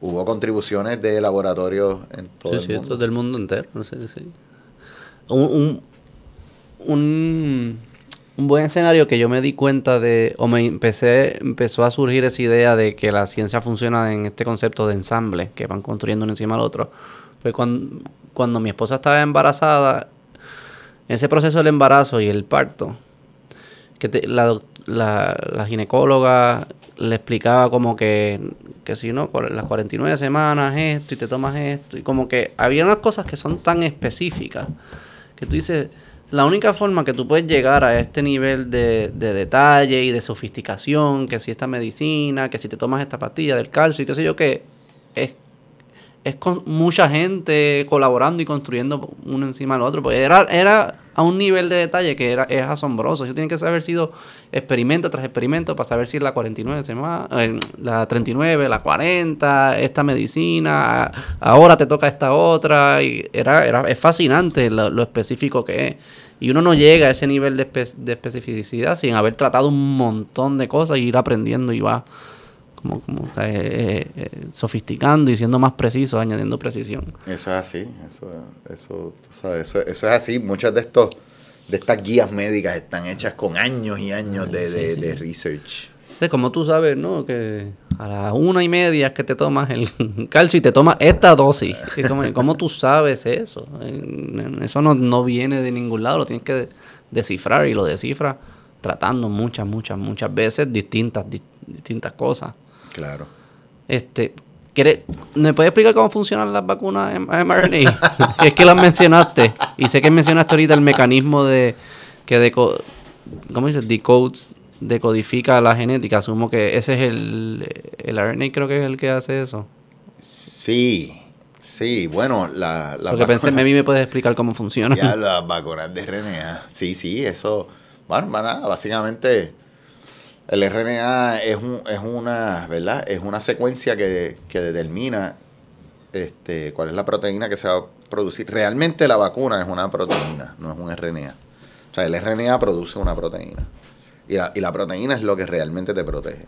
Pero, y, y realmente una vacuna bien primitiva, que de hecho no es tan primitiva porque hay par de vacunas que funcionan de esta manera. La vacuna que se hizo en Cuba funciona de esta manera y la que se, la que se, a- se probó en Puerto Rico, que es la Novavax, también funciona con una proteína. Te inyectan una proteína del virus, tu cuerpo piensa que es el virus, ataca la proteína y genera anticuerpos contra la proteína y ya tú tienes los anticuerpos y cuando viene el virus, pues ya estás protegido.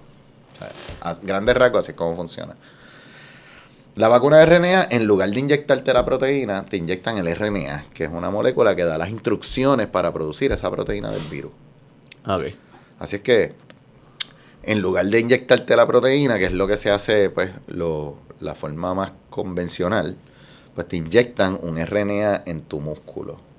Y las células del músculo agarran ese RNA y con ese RNA empiezan a producir la proteína y a sacarla al, al, sistema linfático, que es donde se producen los, los anticuerpos.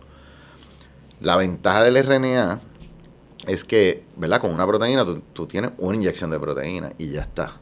Con RNA tú tienes una inyección de RNA, pero esas células pueden producir esa proteína por mucho más tiempo. Así que es más prolongado Ah, ok. el que te produzca. Entonces tú estás produciendo esa proteína y estás generando anticuerpos contra el virus. Y así es como funciona una vacuna de RNA.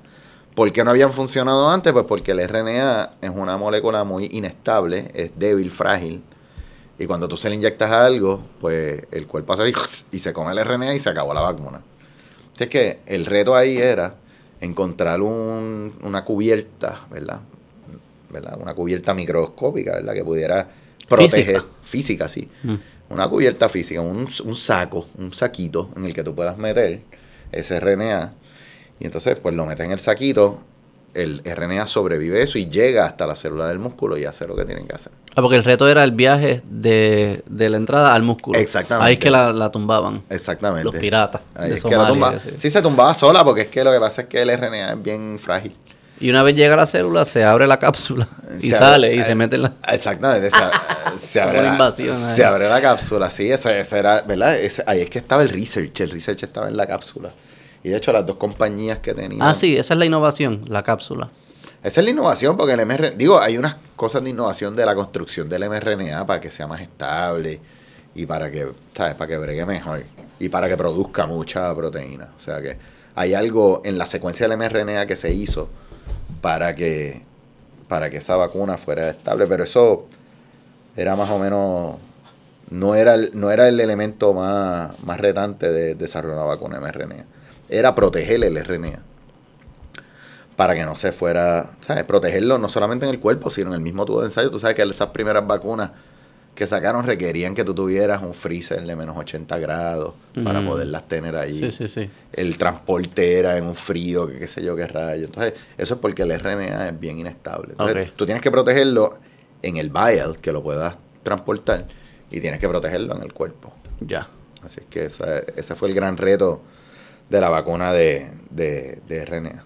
Y, la, y además de la ventaja de que la prolongación del mecanismo de crear la proteína pues, dura para siempre o, o dura más. No dura, no dura para siempre porque el RNA sigue siendo inestable. O sea, el cuerpo tiene forma. Eventualmente, sí, porque el cuerpo tiene forma, las células tuyas tienen forma de deshacerse del RNA que ya no está usando. So, además de ese beneficio, hay otros beneficios en este, eh, este tipo de vacunas. como que de ese beneficio. O sea, que sean mejor que las otras. El otro, o sea, es- es- Bueno, demostró ser mejor que las otras. Demostró ser mejor, pero no tan duradera. O sea, tiene, tiene un problema, ¿verdad? Que es que cada seis meses hay que ponerse un, un booster porque la, la, la, la respuesta inmune que genera esa vacuna no es muy duradera. Mm. Pero, y en ese sentido, las, las que son de vacunas, las que son de proteína, sí son duraderas. Por ejemplo, nosotros ya tenemos pero pensé que habías dicho que esa era la ventaja de, de estas, ¿no? Que era prolongado. el- Sí, era de inmediatamente, era prolongado de inmediato, pero al cabo de unos meses se va la protección. Mientras que las que son de proteína, este, en ocasiones pueden no ser tan potente la respuesta de inmediato, pero, pero la respuesta puede durar más. Sí, este. En vacunas de proteína, por ejemplo, nosotros tenemos la vacuna de la hepatitis B, es de proteína. La vacuna de la de la varicela es de Mm. proteína. Y el momento de desarrollar, si se su- surge otro virus o lo que fuese, hay que desarrollar una vacuna nueva. Esta, esta tecnología nos ayuda a hacer ese proceso más rápido. Más rápido, exactamente. ¿Por qué? ¿Qué es lo que hace que...?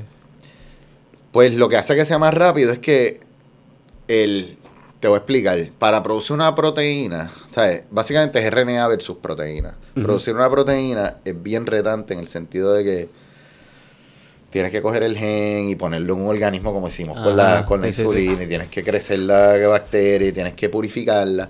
Y a veces esas proteínas purificarlas es, una, es, un, es un problema porque pues son proteínas que son se pegan a todo y siempre tienen contaminantes y es como difícil el desarrollo de eso hasta algo que se le puede inyectar a una persona puede tomar años, puede tomar años. O sea, toma años típicamente, pero en un caso así de emergencia podría tomar un par de años. El RNA, por el contrario, tú lo único que tienes que hacer es producir el RNA. ¿Qué es la receta?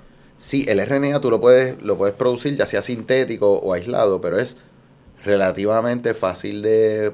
Viene básicamente puro. Eh, tú lo tienes inmediatamente, no tienes que eh, preocuparte por contaminantes ni por otras cosas, porque lo puedes hacer incluso sintético, hay formas de sintetizar el RNA.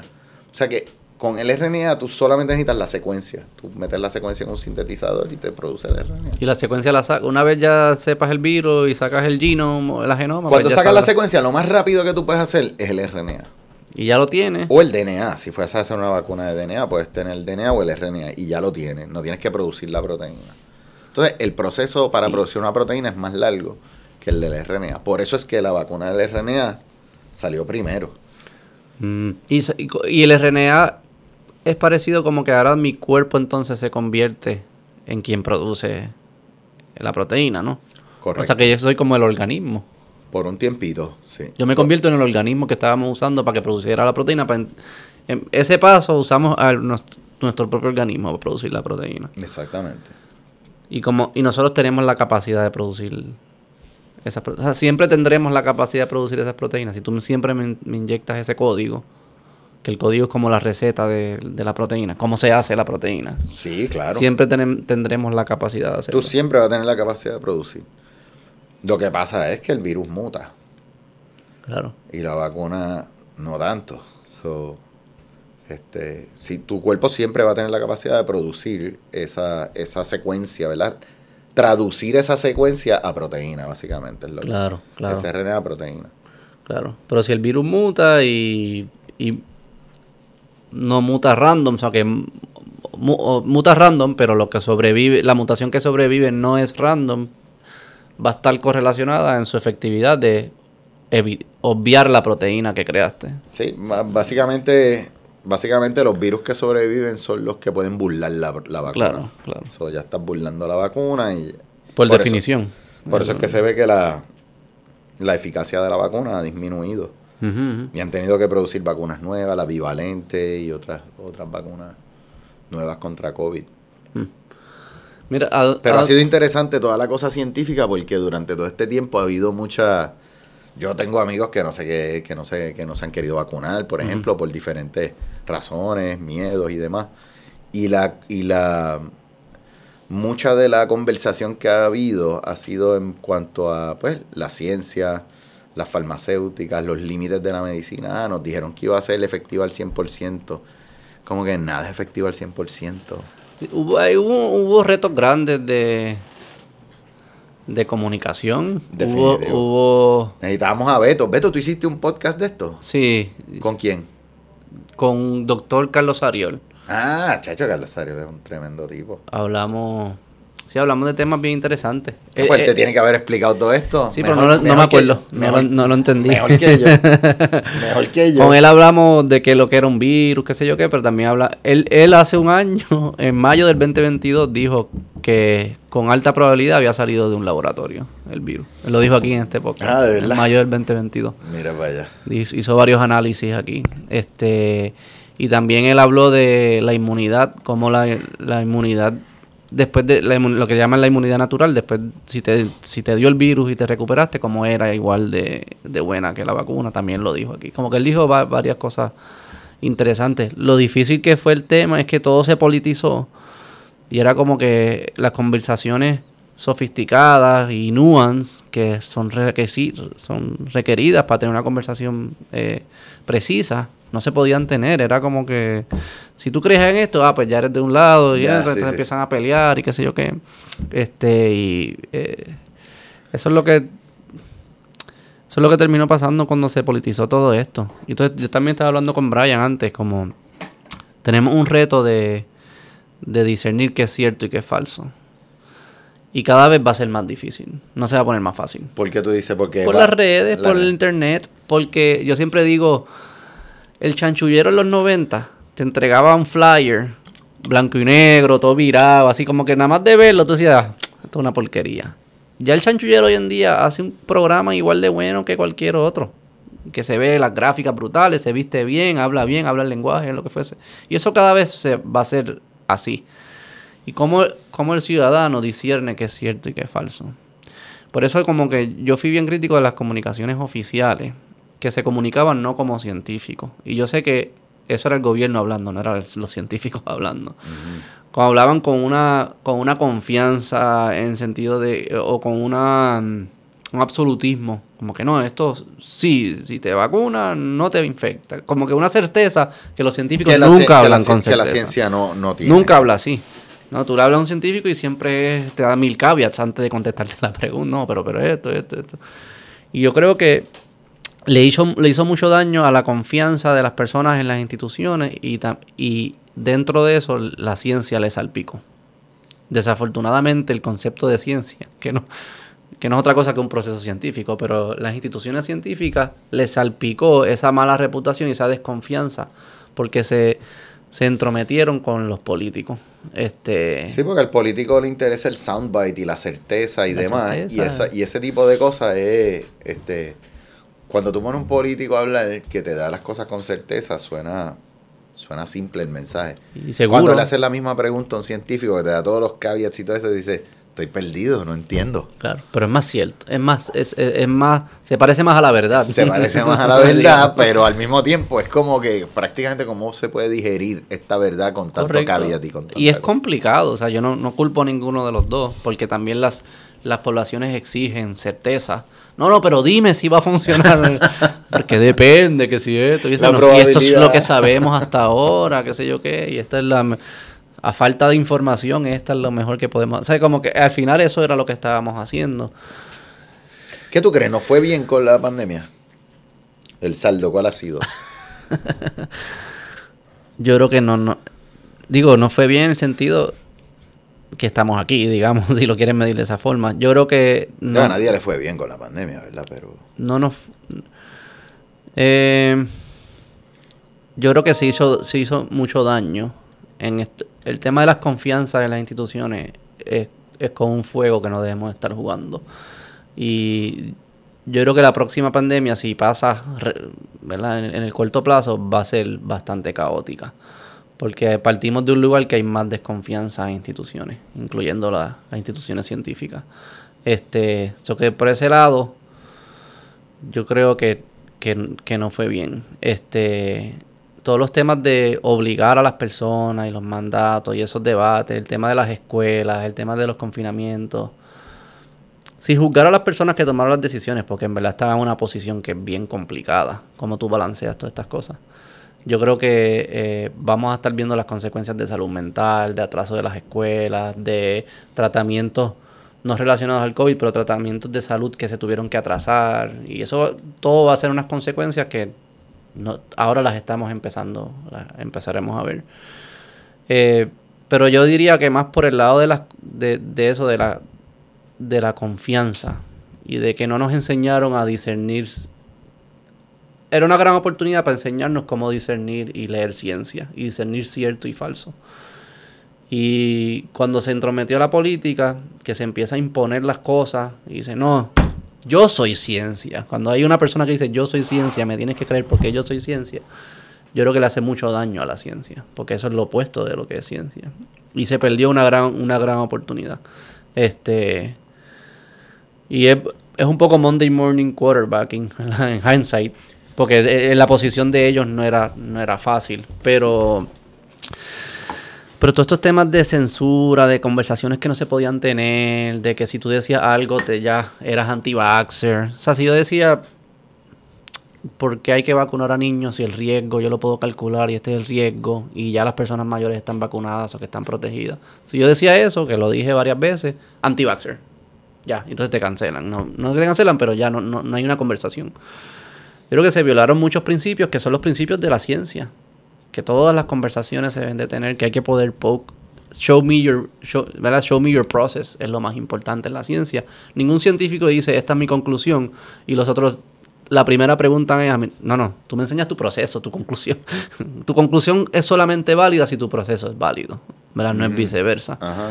Este, esos principios se abandonaron un poco. En la conversación, cuando yo hablo de la conversación, la conversación... La pública. La mainstream, no es lo que pasaba en, el laboratorio de ustedes y eso, yo no sé cómo, qué estaba pasando allí, pero lo que le llega a la gente que no está metido en el mundo de la ciencia, era, eh, sí, para mí se abandonaron muchos principios de la ciencia que hacen que la ciencia sea de nuestros mejores el mejor mecanismo que tenemos para descifrar qué es cierto y qué es falso.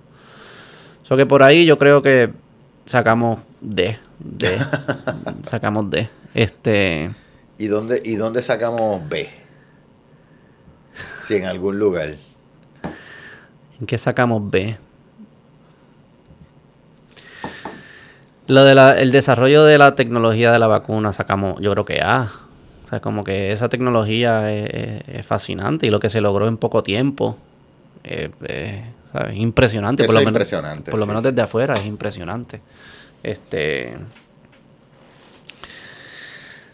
Por ahí yo diría que eh, por el lado de ciencias serias se avanzó bastante, tanto en aplicaciones como la cantidad de estudios y, nuevos científicos que, que, dieron el brinco a decir, pues yo voy a tener que comunicar directamente con la gente, porque cada, si yo tiro mis estudios y pasan por este filtro político, lo que termina saliendo no es, no es cierto y han surgido nuevas figuras, por lo menos en el mundo que yo me muevo, que es mucho en internet, figuras de científicos directamente comunicándose con las personas y ayuda y explicando este sus su procesos.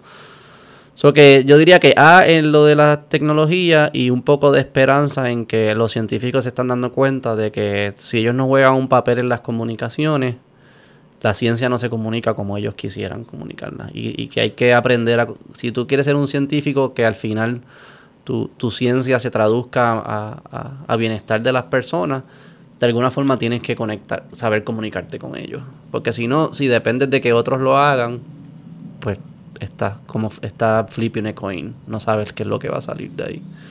Eh, yo que yo diría por, e, por esa línea, también hubo momentos que nos unimos y al principio, yo creo que al principio había como un sentido de un enemigo común y estábamos unidos y nos apoyamos, aunque después, poquito a poco...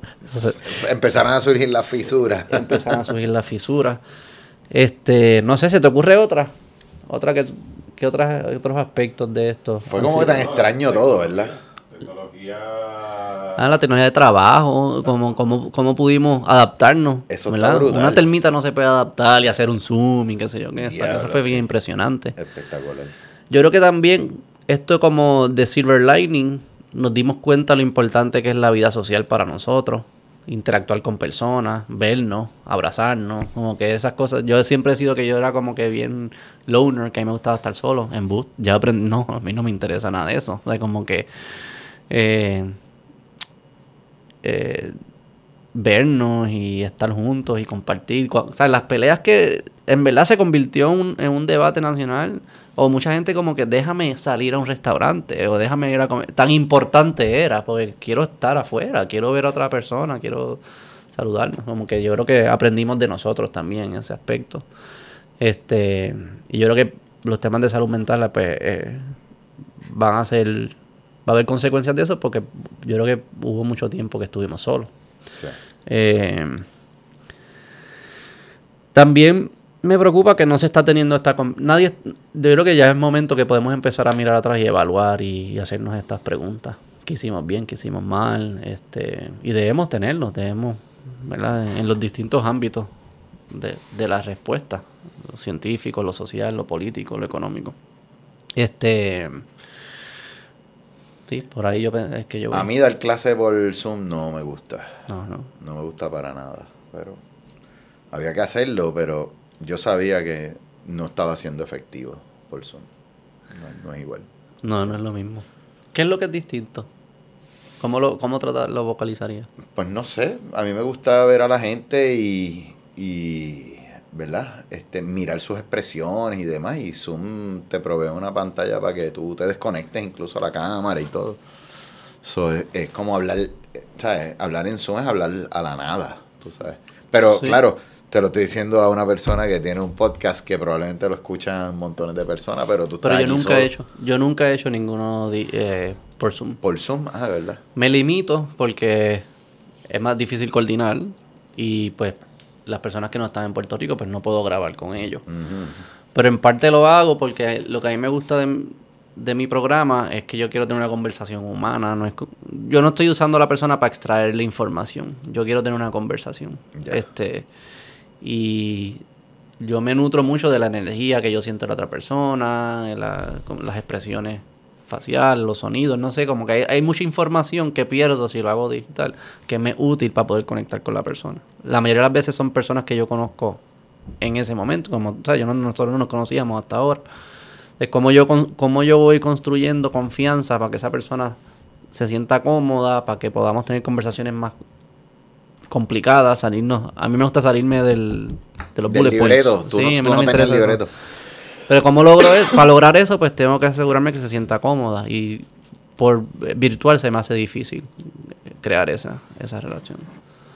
Sí, lo mismo dan- dando clases y demás. Algo, algo bueno es que muchas de las reuniones de, ¿verdad? De, de- propias de la facultad, este, de una institución académica, se siguen haciendo por Zoom. Y eso, en cierta manera, es Hay bueno. cosas que funcionan, por eso yo no soy anti-Zoom, hay bueno. cosas que funcionan, pero, no clases- todo puede las clases no, las clases no, pero estas reuniones así que uno tiene que tal vez da- dar un informe o alguna Sí, cosa, un update, eh, esto lo hiciste, sí, ok, dale, ya está bien. ya estamos. Y entonces Sí, pues sí, no, sí, no sí. hay que salir para ningún lado y eso en es- términos de estrés es bueno, pues no tienes que salir para ningún lado, no tienes que mon- montarte en el carro. Pero hacer el, por ejemplo, tú tienes un laboratorio Sí, y tienes distintas personas que trabajan contigo allí. sí, sí. Construir conocimiento virtual sería bien, yo pienso que es, es difícil. Como que cuánto de lo que ustedes hacen sucede no, En el no, pla- laboratorio. no planificado. Como que alguien dice un comentario y como que empieza una conversación, ah, espérate, y viene un momento de esto y lo capturan. Y, sé, como que muchas de estas cosas pasan no Pu- planificadas. Puede ocurrir, puede ocurrir. Sí, no, ocurre, ocurre. Por eso es que nosotros nos tenemos que reunir. O sea, el grupo de investigación, de hecho, un saludito a mis estudiantes. Saludos. Sí, para mis estudiantes, van a- ellos van a ver esto definitivo. Yo se los voy a enviar. Pues, espero que si no les quites puntos. Así que yo, del laboratorio, a Yesenia, a Rachel, Jeremy, a Luis Prieto, a Vilma. Este, nada, nosotros nos reunimos una vez en semana y en esas reuniones salen cosas de, mira, yo estoy haciendo tal cosa y estoy haciendo. Y de momento, ¿verdad? Este surge que el problema que tiene uno, pues el otro puede tener la solución. So, eso es bien importante hacerlo. Y eso lo hicimos durante la pandemia, aunque no teníamos laboratorio. O sea, no estábamos necesariamente trabajando en el laboratorio, no tenemos nada que reportar. Ningún problema en el laboratorio, porque cuando estábamos en el encierro, ¿verdad? Eso tuvimos como, ¿cuántos? Como cuatro meses, sí, más o menos, como hasta junio, por ahí. En junio empezamos a regresar a los, a los laboratorios.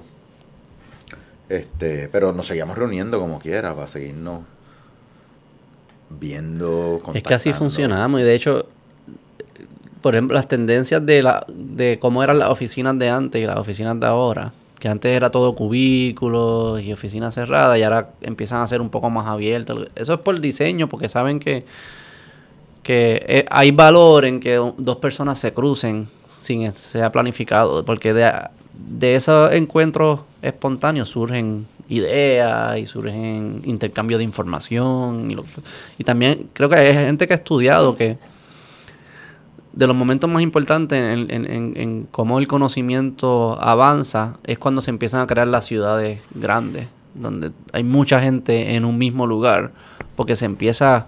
Si conocimiento es el producto de mucha información intercambiándose, mientras más rápido pasen, más rápido produce conocimiento. Claro, claro. So que todo eso, el mundo virtual todavía no ha descifrado eso. ¿Cómo hacer eso? ¿Cómo hacer eso? Porque sí, tú puedes decir como que tú entras a Twitter y está todo el mundo. Es como si fuese una ciudad, pero no. No se da igual. No, no sé, no, no sé No qué es, lo mismo. no es y, lo mismo. y también el concepto, ¿verdad? Yo no, ¿Tú te diste alguna vez una cerveza virtual o un trago virtual con alguien que dijiste, vamos a darle un trago y te lo diste virtualmente? Sí, muy, sí, lo hice varias veces. Yo lo hice de veces también.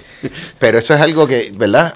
Este, lo hice un par de, varias veces, pues, especialmente los sábados, pero que es algo que también es importante, tú sabes, el tú, el tú estar en un espacio relajante, no, no Sí, de- sí. necesariamente de beber, pero de estar en un espacio que sea Claro. relajante, que sea conducente a una, a una a una interacción chévere y ver a la gente socialmente, reírse y demás. Y de ahí salen ideas también. O sea, claro. eso no es solamente de vacilón. O sea, de ahí Yo, pueden haber buenas conversaciones que te den ideas de qué hacer. yo creo que es la razón principal por, por la cual el alcohol existe. Eh, si tú te el alcohol existe en todas las civilizaciones que han existido, el alcohol está. Y el alcohol no tiene ningún beneficio biológico, o sea, el No, cuerpo. no ninguno. da- puede que algunos argumenten que sea neutral, pero probablemente es negativo. Negativo, sí, sí. Pero su, su, su valor es social. Permite que se den ciertas conversaciones y ciertas relaciones sociales que no se dan sin el alcohol. Y el valor de esas conversaciones sobrepasa lo negativo que es biológico. Y por eso existe. Sí, sí, yo no, no tengo duda. Sí, yo vi un científico famoso en Cambridge dando un, un, discu- como un discurso, como una charla este, de farewell cuando se retiró. Y él dice, las, las mejores ideas que tuve, no las tuve leyendo paper, las tuve dándome cervezas con mis colegas aquí en el departamento. Sí, sí, sí, sí. O sea, Es eso también el concepto de cuando tú estás, no sé si te pasa, que tú estás tratando de descifrar algo, un problema bien difícil, estás como que enfocado en él, te trancas, pero después te estás bañando, qué sé yo, y como que sur- ahí es Ahí que es que está, y casi como que le, le dejas de prestar atención y dejas que, como que salte el medio, deja que los microorganismos, eh, las bacterias lo descifren. Mira, para ir cerrando, a ver, este, ¿qué, ¿a hora, dónde- es- qué hora es? Llevamos como dos horas. Este, No, ¿verdad? diablo. Una y cuarenta- una hora y cuarenta. Para ir cerrando aquí. Diablo, brother, sí, vamos a cerrar. Te dije. Una reunión. Olvídate de eso. Habla por Zoom. Voy por Zoom, voy por Zoom desde el carro. Disculpen a los que se iban a reunir, culpa mía. Para ir cerrando rápido entonces. ¿Hacia dónde tú ves, hacia dónde se está moviendo todo este tema de de, de este de este aspecto, de este mundo de la ciencia, de, de- de- de- el mundo tuyo que era lo de los productos naturales, de ver lo que está pasando en el mundo y convertirlo a algo útil a los humanos? Como que, ¿Cuáles son las nuevas tecnologías? ¿Hacia dónde se, ¿Cómo tú te imaginas esto funcionando en 20 años? Como que, ¿Cómo se ve? Bueno, en 20 años lo que, ¿verdad? Este, lo, lo, mucho de lo que está pasando es que se están automatizando muchos de los procesos cada vez más. La inteligencia artificial va a tener un impacto enorme sobre prácticamente todos los procesos científicos del desarrollo de la ciencia y es algo que hay que entender y aceptar. No podemos pelear con los, con los chatbots. Puedes Eh, pelear, pero te va a ganar el, el investigador de lado que no está peleando. Esa es, la, esa es la que hay y al chatbot no le importa. Al chatbot no, le importa perder una que otra batalla. Pero eso, es- ¿verdad? Eso es algo que se está dando. Este también. eh, otra cosa que está ocurriendo es que se está. Se está migrando más hacia utilizar los datos que hay. La ciencia a nivel mundial ha generado montones de datos. Y la mayor parte de esos datos no, no se utilizan al 100%. ¿verdad? Tal vez Se publica algún paper o algo de parte del laboratorio que generó los datos, pero quedan estos datos ahí en bases de datos para siempre. Y entiendo yo que mucho de la ciencia se va a centrar en buscar la manera más eficiente de utilizar esos datos que existen para eliminar este gasto innecesario, para enfocar mejor las hipótesis. Así que mucho del, ¿verdad? Del, del desarrollo de la ciencia va a tener que ver con cómo podemos utilizar datos en gran escala y cómo mejor utilizar inteligencia artificial para no tanto para, para generar conocimiento, ¿verdad? Pues yo no yo creo que solamente un ser humano puede generar este verdadero conocimiento. Suenas como un humano.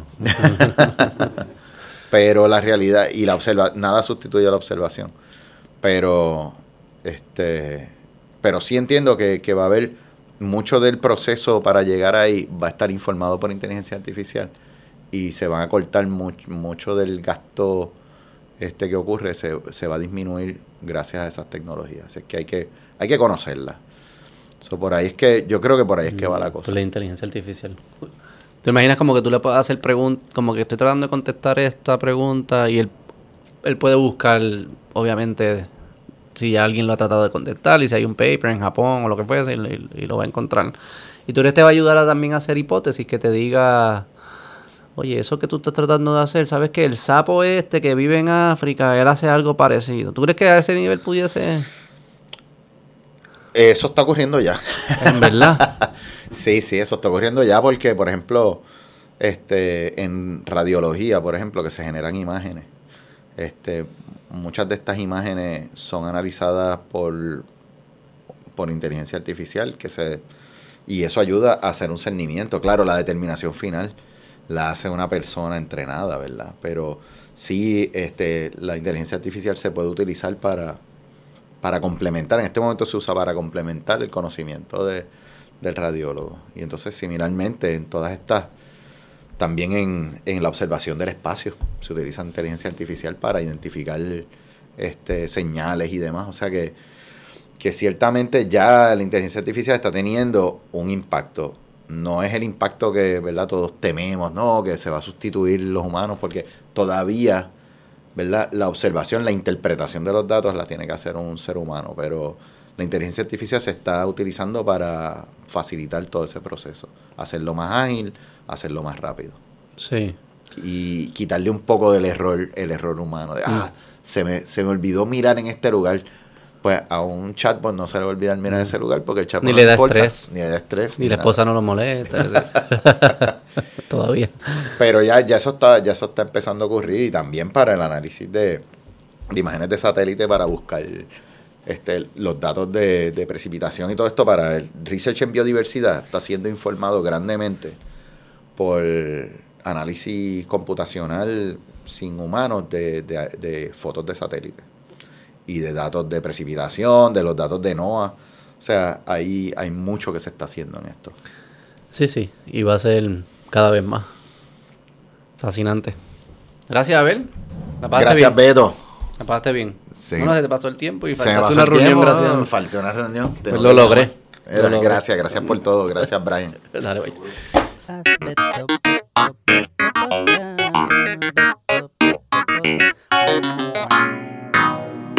¡Vamos!